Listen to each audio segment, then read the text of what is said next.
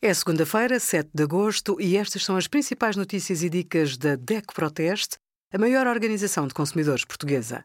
Hoje, em DECO.proteste.pt, sugerimos material escolar, como poupar e evitar substâncias tóxicas, cartas de condução caducadas podem ser revalidadas sem exame durante um ano e os resultados dos testes da DECO Proteste a 25 cervejas.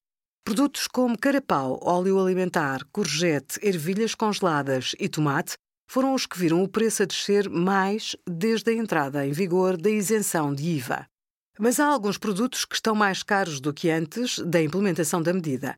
É o caso dos brócolos, maçã gala, couve-flor, laranja, pescada fresca, maçã golden e atum posta em óleo vegetal. Quer acompanhar a evolução dos preços?